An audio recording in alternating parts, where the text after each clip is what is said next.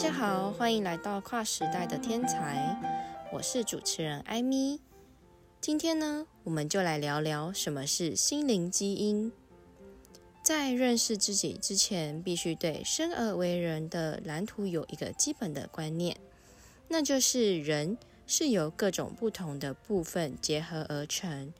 大体上来说，分成身心灵三个层面。在心的层面，又根据心智运作的模式，区分成认知、情感、意念三种内在实际运作。心的三个层面是一个整体，会互相影响，有些甚至难以明确区隔。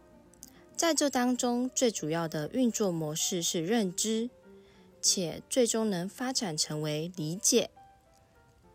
从小到大的教育，大部分都是建立在认知上，学习各种不同的知识都算是认知的范围。但唯有当我们实际应用、有所体会之后，才会逐步的变成理解。就像数学会算，跟理解故中的原理毕竟不一样。认知的层面也有属于自己的欲望，也就是所谓的好奇。好奇让人会想了解、探索。想要知道其中的原委，想了解发生了什么事，就是这份好奇所展现的影响。再来是我们的感受与情绪。一般来说，认知和情感是同时运作的，虽然终究会因为其中能力的强弱带来不同的结果，但两者是同时并存的。以看电影来说，就很明白，当我们随着剧情的推展。会建立一份认知，谁怎么了？发生了什么事？电影的目标和主旨是什么？但同时，我们会感受到，在心智层面当中，有另一部分正隐隐躁动着，那就是情绪。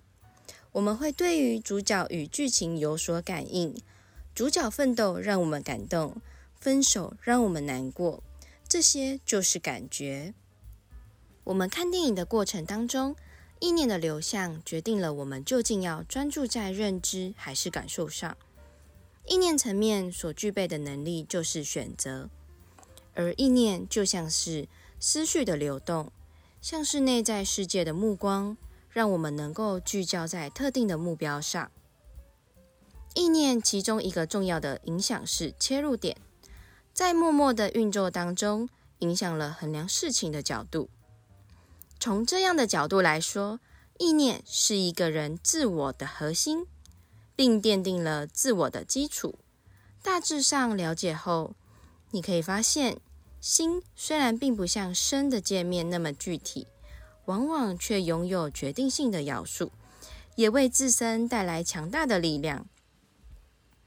举例来说，像运动，每当我们累个半死，想要休息的时候，身所透露的讯息就是要我们停下，但往往意志的决定让我们坚持下去。人就是一个整体，认知、情感、意念在互相影响着，但透过意念的整合之后，让意志做出你要的决定，而意志让你可以在这之中选择。重点是你要怎么选择？换个角度来说，也是一样。认知是你的一部分，理性也是。你要如何选择出具有情感分量的决定呢？以科学家的角度来看，爱因斯坦的物质不灭定律，即使肉体败亡，其能量体依然存在。宇宙是一个生生不息、万生万物、万景万象，不时在演化。人身体的细胞不停的再生与分裂。人类有无穷的潜力，可不断的精进、超越与突破。人的意志集中，在危急之时，可发挥不可思议的超人力量。人是小宇宙，当向大自然学习。当人的心念、意志集中于想、与之共鸣时，自然有机缘助之，让你心想事成。而这一切，无一不是人自招而来。心有多大，愿有多大，力量就有多大。我们讲完心灵基因的理论与科学概念后，来分享一段林小姐的故事。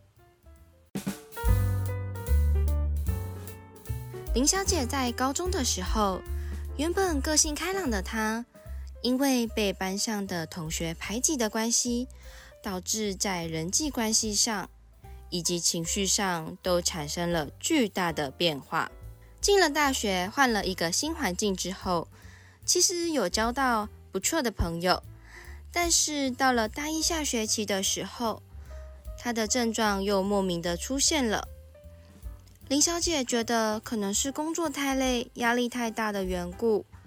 那时的她一次做了两份工作，因为太操而造成自己的情绪异常，突然变得很爱哭，而且在工作上变得漫不经心。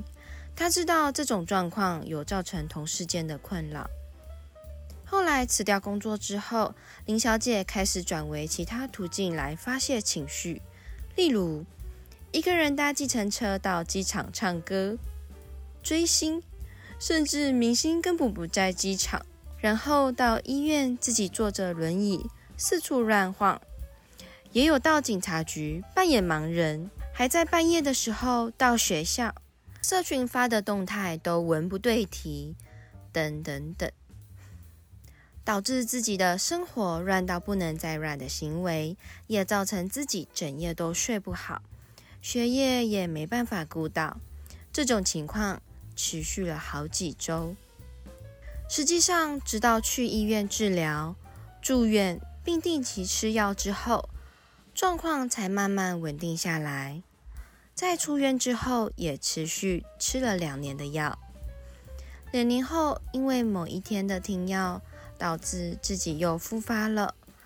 在回诊并连续吃了一年多的药之后，刚好母亲透过亲友的介绍下与我们认识了，并经过我们的辅导及协助后，她不仅在想法上得到了许多帮助，心情也很开心。自己心境上也慢慢的开阔了起来。在这之前，他认为药可能会吃一辈子，但现在因为有了这个缘分与我们认识，林小姐也慢慢的恢复了原本开朗的自己，并发现了最好的自己，觉得自己有比以前更进步了，不再是以前遇到压力来临时。